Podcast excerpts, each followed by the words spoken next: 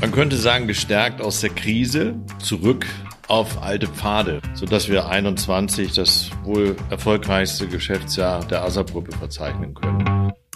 What's up? Wissen, was geht mit dem Podcast der ASAP-Gruppe.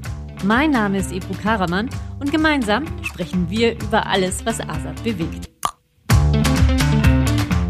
Das Jahr 2022 schreitet mit großen Schritten voran. Zeit, einen Blick zu werfen auf das vergangene Jahr und auf die Pläne der ASAP-Gruppe für 2022. Das mache ich natürlich nicht alleine, sondern zusammen mit Michael Neisen, CEO der ASAP-Gruppe. Herzlich willkommen. Hallo Ivo, grüß dich. Michael, wie würdest du das Jahr 2021 für die ASAP-Gruppe zusammenfassen? Man könnte sagen, gestärkt aus der Krise zurück auf alte Pfade. Wir haben 2020 ja eine Seitwärtsbewegung gehabt, eine extrem schwierige Zeit durchlebt durch die Corona-Pandemie, haben aber sehr viel gelernt. Und der wesentliche Punkt dabei ist wirklich, dass wir aus dem Gelernten sehr viel Positives haben ziehen können, was uns 2021 dann wirklich sehr positiv hat entwickeln lassen. Wir hatten Schwierigkeiten 21 mit nach wie vor der herrschenden Corona-Pandemie hatten die Chipkrise und es war ein wirklich sehr, sehr anstrengendes Jahr. Zum einen eben halt durch die anhaltenden Problempunkte, wie eben genannt, aber darüber hinaus eben halt auch mit einem ansteigenden Bedarf bei unseren Kunden, so dass wir 21 das wohl erfolgreichste Geschäftsjahr der ASAP-Gruppe verzeichnen können, was uns wirklich sehr, sehr stolz macht. 2021 war also für die ASAP-Gruppe sehr erfolgreich. Wie geht es der Unternehmensgruppe aktuell? Also ist ASAP äh, auch in 2022 gut gestartet? Das könnte man durchaus so sagen. Also wir haben auf der einen Seite den Schwung aus 21 mitnehmen können. Die Auftragsbücher sind recht gut gefüllt. Das Management hat in den vergangenen zwei Jahren sehr viel dazugelernt, arbeitet sehr diszipliniert und strukturiert. Die Vernetzung innerhalb der Unternehmensgruppe hat sich sehr, sehr positiv weiterentwickelt, sodass wir das Leistungsspektrum wenn es auch nicht überall an den Standorten vorhanden ist, sehr gut vernetzt in Richtung unserer Kunden transportieren können. Und das zeichnet sich aktuell sehr, sehr gut ab und insofern gut gestartet und mit einem sehr positiven Blick nach vorne. Bevor wir uns jetzt auf 2022 fokussieren, möchte ich natürlich von dir auch noch die zentralen Highlights von 2021 erfahren. Ja, da gibt's so einige, wenn man mal mit dem, was ich eben sagte, das erfolgreichste Jahr der Unternehmensgeschichte anfängt, so kann man sagen, dass wir mit 20 Prozent Umsatzsteigerung die größte Steigerung im Umsatz tatsächlich hatten. Wir haben einen Jahresumsatzvolumen von ca. 120 Millionen Euro erreicht. Und äh, das ist nochmal ein ganz mächtiger Hub, wenn man die vergangenen Jahre betrachtet. Darüber hinaus haben wir durch die starke Fokussierung auf die Kernbereiche das größte Wachstum von der prozentualen Seite in der Softwareentwicklung gehabt, was uns sehr positiv für die Zukunft stimmt, denn wir alle wissen, Software-Defined Vehicle, ohne Software geht im Automobil nichts mehr. Und das war auch ein wesentlicher Punkt, dass wir diesen Bereich weiter ausbauen wollten. Wir haben Erprobungskapazitäten massiv aufgebaut beziehungsweise ausgebaut. Das größte Investitionsvolumen der Unternehmensgeschichte auch gehabt mit roundabout 12 Millionen Euro und dabei massiv in die Erprobungskapazitäten rund um die E-Mobilität nochmal investiert. Auf der einen Seite in Wolfsburg, wo wir das äh, Erprobungsfeld rund um die Batterie erweitert haben, aber auch in Ingolstadt, wo es eben in dem Umfeld der E-Mobilitätskomponenten in der Erprobung weitergegangen ist. Dann Start am Bodensee. Ja, mit unserem strategischen Partner ZF haben wir im Umfeld der zentralen Entwicklung unten am Bodensee eine eigene Gesellschaft im Januar 2021 gegründet, die sich einer sehr erfreulichen Entwicklung äh, unterzogen hat. Wir haben die Kundenlandschaft weiter diversifizieren können, sowohl auf der OEM-Seite wie auch auf der Systemlieferanten. Seite als auch eben bei unserem strategischen Partner und Mitgesellschaft ZF. Wir haben einige Auszeichnungen wieder für uns äh, verzeichnen können, sei es Top-Arbeitgeber, sei es Innovationsträger und so weiter. Also auch das zeigt, dass wir auf einem guten Weg sind und trotz in den Krisenjahren wirklich innovativ und vor allen Dingen als Arbeitgeber attraktiv äh, bewertet wurden. Und darüber hinaus bei all dem ja, stark starken Business, der große Belastung der Mannschaft haben wir es auch geschafft, uns nochmal wieder strategisch mit einigen Dingen auseinanderzusetzen. Auf der Technologieseite, wie aber eben halt auch auf der Kulturseite. Aber ich denke dazu nachher noch ein bisschen mehr. Gibt es Erkenntnisse aus dem letzten Jahr, die in die Planung für 2022 fließen? Ja, da gibt's also wirklich einige. Ich fange mit dem Management mal an. Ich hatte es eben schon mal gesagt, dass wir in den vergangenen zwei Jahren Lerneffekte hatten, bedingt durch die Belastung, die da war, aber eben halt auch durch die Herausforderung des mobilen Arbeitens, dass wir unser Management intensiver qualifizieren und auch Talente, Nachwuchskräfte in die Position hineinentwickeln wollen, um in dem hybriden Arbeitsumfeld wirklich eine gute Führungsleistung erbringen zu können und dabei die hohe Selbstdisziplin unserer Mitarbeiter noch mal mehr fördern können. Weiterer Punkt ist die Intensivierung der Vernetzung innerhalb der Unternehmensgruppe, um wirklich die technologischen Kompetenzen unserer Mitarbeitenden idealerweise direkt bei den Kunden vor Ort dann eben halt auch anbieten zu können. Wir haben nicht überall die gleichen Themenfelder in gleicher technologischer Ausprägung und Kompetenz sitzen. Aber durch die Vernetzung wird es uns gelingen, eben halt die Kunden, und das hat sich ja nun auch gezeigt, durch die Digitalisierung muss nicht unbedingt immer jeder beim Kunden vor Ort sitzen, sondern es kann auch über Distanzen hinweg entwickelt werden. Und das werden wir weiter ausprägen, um eben halt unseren Kunden die bestmögliche Performance aus der ASAP-Gruppe bieten zu können. Das heißt also, da Better Together, ein wesentlicher strategischer Baustein, eine Kulturinitiative, die wir gestartet haben, aber dazu glaube ich nachher noch mal mehr.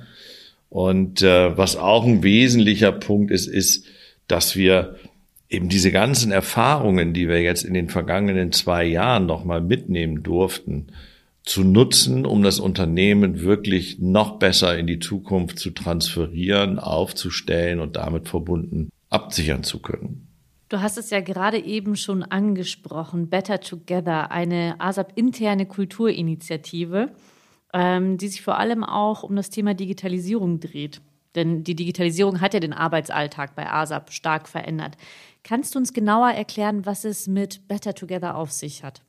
Wir haben ganz am Anfang uns mit der ASAP Identity 2010 sehr intensiv auseinandergesetzt, haben damit verbunden auch ein USP für die Unternehmensgruppe schaffen wollen und auch können, so wie ich denke. Und in dieser ASAP Identity steht, dass wir im Mittelpunkt des Unternehmens. Und das ist etwas, was in den vergangenen zwei Jahren einfach durch die Digitalisierung ein Stück weit verloren gegangen ist. Wir haben 2020 schon darüber diskutiert, was verändert sich in der Kultur des Unternehmens? Wie bleibt es äh, bei einer guten Beziehung zwischen ASAP und seinen Mitarbeitern, den Führungskräften und den Mitarbeitern?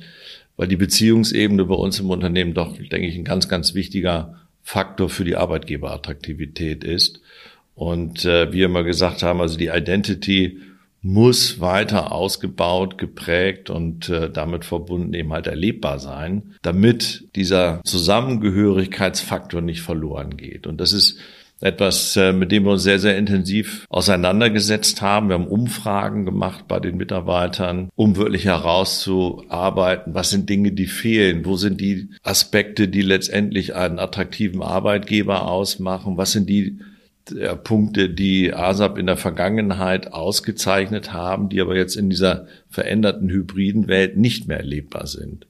Und äh, ja, das ist, äh, sagen wir mal, insofern spielt Better Together eine ganz, ganz wesentliche Rolle für die Kultur innerhalb des Unternehmens. Wir wollen mit diesem Projekt die Attraktivität von ASAP als Arbeitgeber weiterentwickeln und damit verbunden ja hoffentlich noch besser und attraktiver zu werden als in der Vergangenheit, denn die Leistung, die erbracht wird, wird von Menschen erbracht bei uns. Wir haben keine Produkte, wir liefern eine hochwertige Entwicklungsleistung, die eben halt von unseren Mitarbeitenden erbracht werden und ja, je wohler sie sich fühlen, desto leistungsfähiger sind sie. Die Vernetzung spielt dabei eine große Rolle aber auch letztendlich das Thema Führung, Beziehung, das Arbeitsumfeld, Ja, wie gestaltet sich die Bürowelt von morgen? Was sind die Dinge, die sich gegenüber dem, wie wir unsere Büros heute haben, verändern sollte. All diese Dinge spielen da rein und äh, Better Together ist für mich eine Herzensangelegenheit und insofern freue ich mich darauf, was dabei alles noch entstehen wird.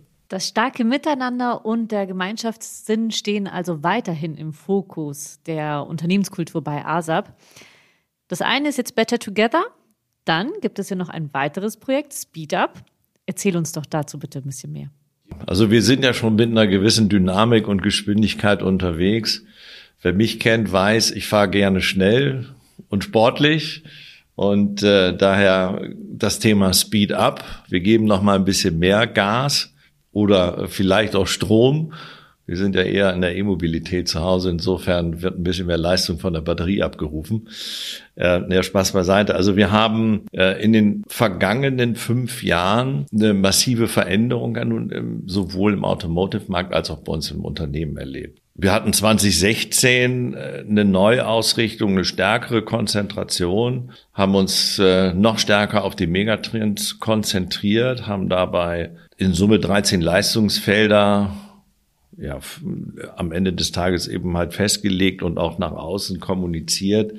Wir sind aber der Meinung, dass wir uns noch stärker konzentrieren müssen. Und äh, das beinhaltet letztendlich heute Speed Up. Speed Up heißt, wir haben uns äh, angesehen, was ist in den letzten fünf Jahren passiert. Wo sind die Wachstumstrends? Wo sind die Kernthemen unseres Unternehmens? Und was brauchen wir für die Zukunft? Und sind dabei klar äh, in fünf Leistungssegmente ja reingegangen, die wir jetzt weiter strategisch verfolgen. Ist einmal der gesamte Bereich Fahrzeugelektronik und äh, damit verbunden EE, dann der große Block Software, das Thema Erprobung und Absicherung.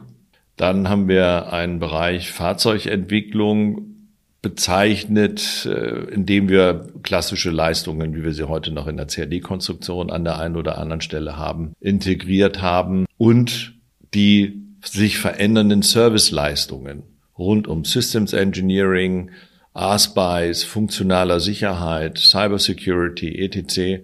Also alles an neuen Service-Dienstleistungen rund um den Entwicklungsprozess Automotive. Und ja, mit dem Thema werden wir uns jetzt in den nächsten, sagen wir, zwei bis drei Jahren in Richtung 25 intensivst beschäftigen. Wie müssen wir an der einen oder anderen Stelle unser Leistungsspektrum schärfen, verändern, neu aufbauen. Das machen wir selbst. Wen brauchen wir als Partner, etc. Also insofern ist das ein ganz wesentlicher Punkt für die Zukunft des Unternehmens.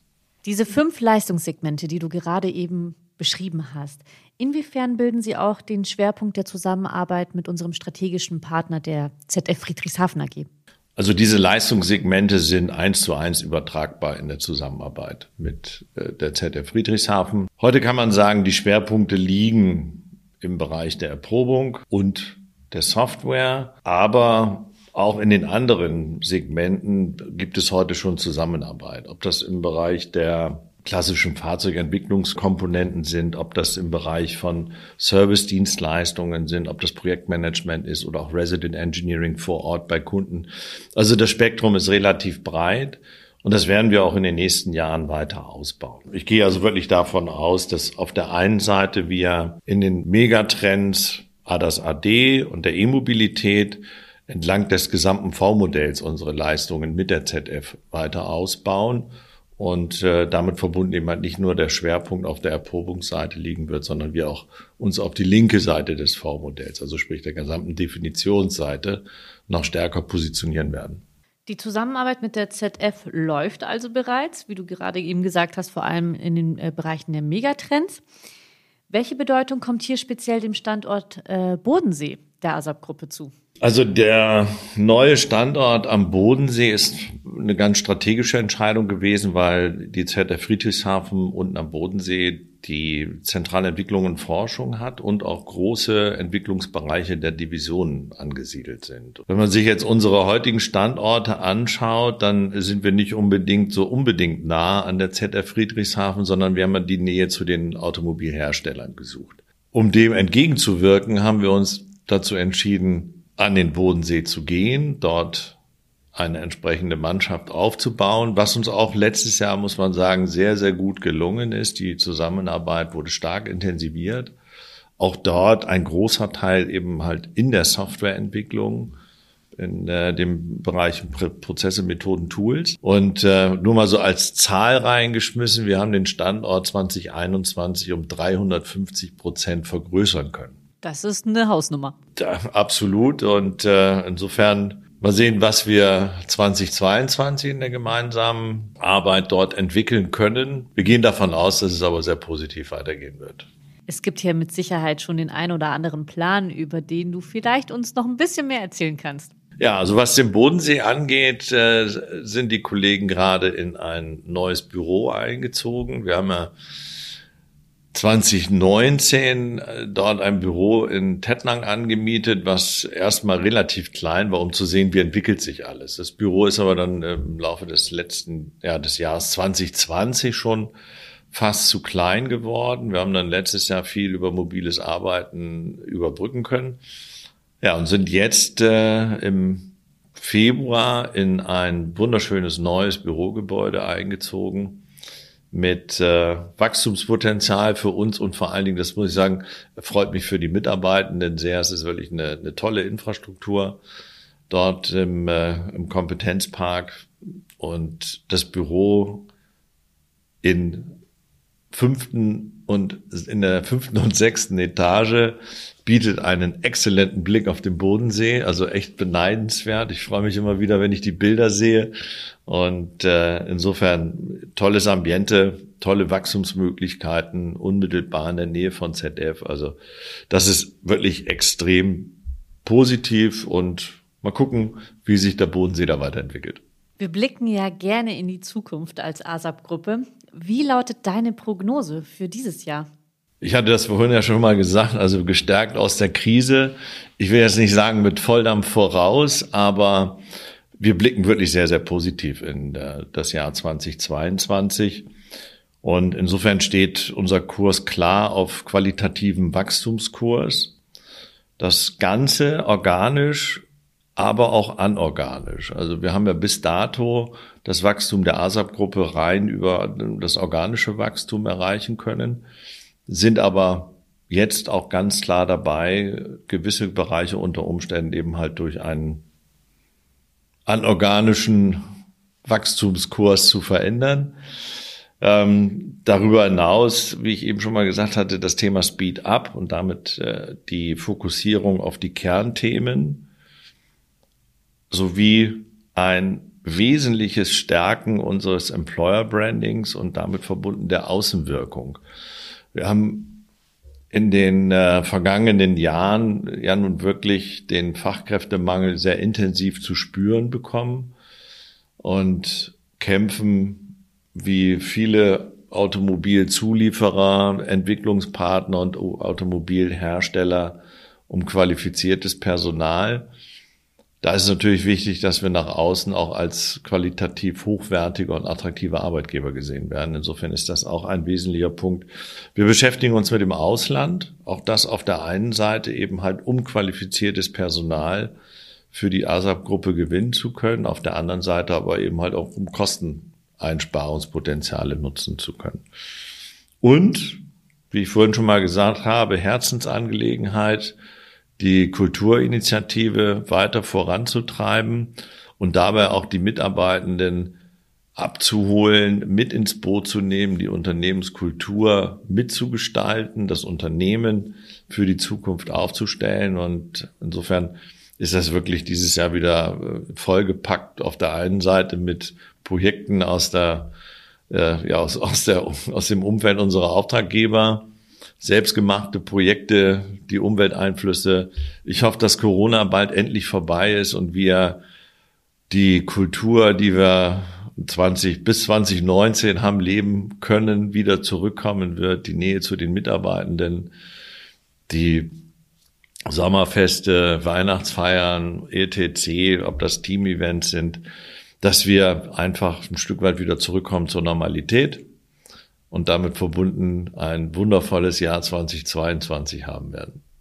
Viele Pläne, viele Projekte, viele Herausforderungen. Es wird definitiv nicht langweilig und es bleibt spannend, auch in diesem Jahr. Vielen Dank, Michael, für das informative Gespräch und dass du uns über zahlreiche Neuigkeiten der ASAP-Gruppe informiert hast. Sehr gerne, Ebru. Dir auch alles Liebe und Gute und ich freue mich wirklich auf ein sehr, sehr spannendes und sicherlich erfolgreiches 2022. Ich hoffe, euch da draußen hat das Interview mit Michael Neisen mindestens genauso gut gefallen wie mir. Wenn ja, dann teilt, shared, liked unsere Podcast-Folge und abonniert uns. Ganz besonders freuen wir uns natürlich auch über eure Weiterempfehlungen. Bis zum nächsten Mal. Macht's gut.